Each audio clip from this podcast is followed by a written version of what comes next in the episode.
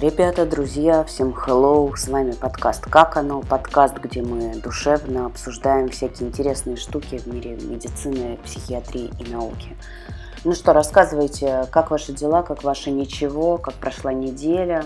Слушайте, у меня такое впечатление, что 2020 год преподнес еще не все нам сюрпризы и только набирает обороты, ну потому что, если честно, пиздец уже не ежедневно начал происходить, а ежечасно, такое впечатление, судя по новостям. Кстати, вас с годовщиной хотела бы тоже поздравить, потому что 17 ноября 2019 года был зафиксирован первый китайский пациент с диагнозом коронавирус. Так что отмечаем весело праздник.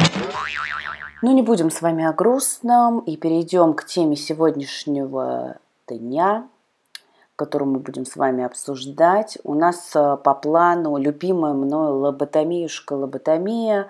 Вы могли о ней слышать или знать э, по фильму, например, мною любимому «Пролетая над гнездом кукушки», где в конце этот прекрасный метод лечения применили на персонажа Джека Николса. Итак, если кратко, что же это такое? Лопотомия – это вышедшее уже из практики и ныне, слава тебе Господи, запрещенное психохирургическое вмешательство при котором разрушалась одна из долей мозга, либо нарушалась взаимосвязь с другими отделами центральной нервной системы, а в части случаев и удалялись вовсе лобные доли нахрен. Цель операции была определена как борьба с психическими расстройствами, при которых ни один известный консервативный способ не приносил результата. Знаете что, в истории медицины на самом деле много применялось разных противоречивых и, скажем честно, диких методов. И если эти методы практиковались, а, ну, большинство из них практиковалось в древности или средние века по незнанию или отсутствию каких-то технических и научных возможностей, то лоботомия – это пример бесчеловечности, который стал весьма популярен на, на самом деле в недалеком от нас прошлом. Так, кому же надо сказать спасибо за сие чудо?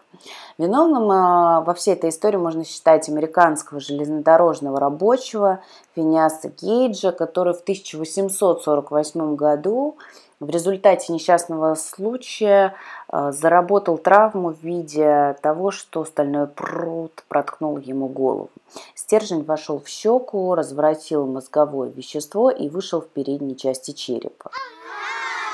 Гейдж, на удивление, выжил и стал объектом пристального изучения американских психиатров. Но, естественно, их интересовало не то, что он выжил, а то, что его поведение после этой травмы стало совершенно другим. Если до нее он был порядочным, добрым, честным, богобоязненным человеком, то после травмы Гейдж стал агрессивным, а, абсолютно, абсолютным нимфоманом, ну и богохульником, естественно. Спустя 40 лет а, Готлиб Бургхарт из Швейцарии а, решил провести у шестерых своих пациентов, он был психиатром, соответственно, пациенты были с психическими расстройствами, и он решил как бы облегчить и облегчить их страдания, удалил часть коры мозга. Ну и э, результаты, конечно, потрясают. Один умер, один э, пациент из шести суициднулся, два других э, вообще на них никак эта операция не повлияла, ну, видимо, там совсем уже был пиздец, а у двух других были явно заметные улучшения в поведении. По крайней мере, наглядные улучшения. Они стали гораздо спокойнее, покорнее и стали доставлять меньше хлопот окружающим. И к идее психохирургии вернулись э, к 1935 году. В начале зоохирургии они проводили операции на шимпанзе, причем на буйных шимпанзе. Они удаляли лобные доли головного мозга, и э, после этого наблюдали изменения в поведении шимпанзе, они становились э, гораздо спокойнее, но при этом они теряли всякие способности к обучению. Это совершенно не смутило, можно сказать, первооткрывателя лоботомии как метода лечения в психиатрии Эгоша Муниша, который решил применить такой же метод лечения на психически больных людях. Первую операцию он провел в 1936 году вместе со своим товарищем нейрохирургом Алмейдом Лима. И назвал он эту операцию лейкотомия. А, значит, она заключалась в том, что лобные части сами не повреждались, а прорезалось лишь белое вещество, которое соединяло их а, между собой и с а, другими отделами мозга. Таким образом, в мозг вносился настолько сильный дефект, что никакая симптоматика шизофрении в виде галлюцинации, бреда и так далее просто ну, не могла вообще никаким образом возникнуть. Данную процедуру рекламировали как средство спасения в безнадежных ситуациях, а после лоботомии больному выставлялся пожизненный диагноз – синдром лобной доли. Я не уверена, что стоит рассказывать о том, как изначально проводилась эта операция, потому что впоследствии достаточно быстро ее виды изменили. А, могу только сказать, что анестезии никакую не использовали при введении вот этих вот э, штук в мозг металлических.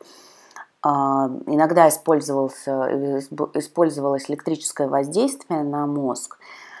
Вот, но у мозга нет болевых рецепторов, поэтому ты на самом деле не чувствуешь, когда у тебя там копаются в мозгу, и как сейчас это происходит во время трепанации да, человека, я не знаю, может быть, вы видели в каких-то сериалах, когда открывают черепушку, там копаются, человек при этом, ну, вроде как сидит и все окей. Э, существовали разные виды операций, э, которые зависели э, на самом деле от того, на каком месте головного мозга проводилась операция. Это либо там префронтальная лоботомия, либо фронтальная лоботомия, либо трансорбитальная лоботомия. Но большим поклонником, и кто действительно это ввел прямо в такой достаточно большой масштаб. Это был Уолтер Фримен из США. Он был действительно большим поклонником этого метода и, естественно, практикующим психиатром. Он провел первую операцию у себя дома, и вот он как раз а, видоизменил, так скажем, ее а, с помощью, а, говорят, вроде как с помощью колки льда, инструментом для колки льда. А, суть ее состояла в проникновении через тонкую кость позади глазницы и с помощью острой длинной иглы. Она была гораздо проще а, в, в действии, и ее не обязательно должен был проводить именно хирург. Ее мог провести сам психиатр лично, что давало дорогу психиатрам прямую да, на копание в твоих мозгах. Острый конец инструмента легко проникал сквозь тонкую кость, а нервные волокна разрезали с помощью движения рукоятки. Процедура на самом деле напоминала ввинчивание пробки из бутылки с вином. Столь грубое вмешательство в тонкую структуру мозга приводило к тому, что одна четверть пациентов навсегда превращалась э, в э, овощей, которые могли вести такой растительный образ жизни. А, вот, то есть, понимаете, да, эти операции были 50-50. Ты мог Выжить мог не выжить. Ну и в целом, если выживаешь, то ты был после этого, ну, так себе, честно говоря. Уолтер Фриман вообще очень пропагандировал этот метод лечения душевнобольных и гастролировал на фургоне по стране и проводил операции прямо внутри фургона. Надо отметить, наверное, там была охуительная гигиена. Напомню, и стерилизация, да? Напомним, что операция делалась вслепую.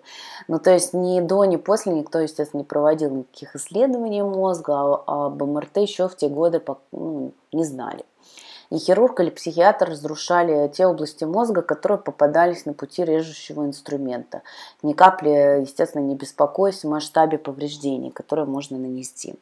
Но справедливости ради нужно отметить, что первые результаты лоботомии действительно были положительные, и потому что агрессивные пациенты практически сразу становились спокойными и безучастными к происходящему. Тем не менее, это, конечно, не оправдывает саму операцию, так как она проводилась разными способами и с э, больными, у которых были абсолютно разные диагнозы.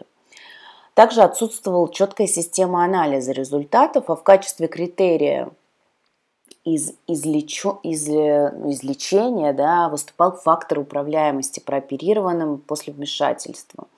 И успокоившихся душевно больных э, сразу отпускали домой, и в дальнейшем их самочувствием и судьбой никто не интересовался. Итак, для чего же нужна лоботомия? Ну, надо признать, это был первый хоть какой-то научный метод душевнобольных, поэтому он и был встречен поначалу достаточно тепло. До лоботомии шизофрению, например, лечили с помощью смирительных рубашек и ледяного душа. Ну, тоже так себе методика лечения. Чаще всего жертвами манипуляций становились э, женщины. Я, кстати, это прочитала, и действительно во многих источниках это прямо отмечает, что женщины очень часто подвергались этой операции. А, также люди, выступавшие против системы, соответственно, сами душевно больные, особенно если они были агрессивными. А, ПС, даже сестра Кеннеди подверглась этой операции, впоследствии она осталась а, в инвалидной коляске. Конечно же, сюда залетели и гомосексуалы, куда без них. И это очень тема классно показана в сериале «Сестра Рэчет». То, как лечили гомосексуалов в те года. Иногда воздействию подвергались даже дети.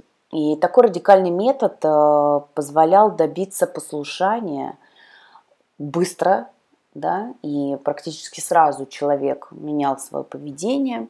Он, естественно, нашел своих поклонников, желающих усмирить там слишком темпераментных жен или непослушных детей. И нарушение прав человека по отношению к ним не считалось чем-то особенным, а для операции хватало надуманных причин – Женщины подвергались пытке за истеричность, за уныние, за сварливость, за депрессивность, а детей, например, подвергали этой операции за непослушание и, там, не знаю, за гиперактивность. Гомосексуализм тогда тоже считался болезнью, official, да, и нарушение поведения это было, поэтому этим методом очень любили полечить и ЛГБТ-сообщество. Мужчинам того времени это было кстати говоря, супер удобно, потому что подобная операция превращала людей в послушных домашних животных, ну, в прямом смысле этого слова. И после операции значительно сокращалось количество прожитых лет. И если, ну, если только пациент не умирал под, э, на столе у хирурга. Это был удобный способ избавиться от, не знаю, неугодных родственников, наследников и, а, или превратить э, жену в какую-нибудь, не знаю, сексуальную рабыню. Но со второй половины 20 века скрыть серьезные негативные последствия от лоботомии уже было невозможно. Операция была э, наконец-то признана опасной, и ее запретили на законодательном уровне. Десятки тысяч пострадавших, э, маленькая пометка, до пяти тысяч операций в год э, лоботомии да, проводились в США. Это позволяло очень сильно экономить на э, содержании шизофреников для здравоохранения США. Это была находка, потому что экономия была миллион долларов в день. Сами понимаете, шизофрения не лечится молниеносно, а тут э, хоп, и буквально на следующий день э, он уже спокойный, э, радостный овощ, поэтому их сразу выписывали. И на содержание уходило достаточно много денег, вот, а когда появилась лоботомия, сразу-сразу стало все гораздо дешевле. Конечно, этот метод просто калечил просто калечил человека, его мозг, его жизнь в целом. Ну, впоследствии Эго Шиманиша э, наградили Нобелевской премией. Кстати говоря, потом медицинское сообщество уже после того, как эту операцию запретили, хотели лишить его этой Нобелевской премии, но не было еще такого случая, когда кого-то лишали Нобелевской премии, поэтому и его не решили. А что у нас про СССР известно, как там у нас к этому отнеслись? Надо сказать, что это приятная новость была, потому что в СССР это не то чтобы супер часто применялось.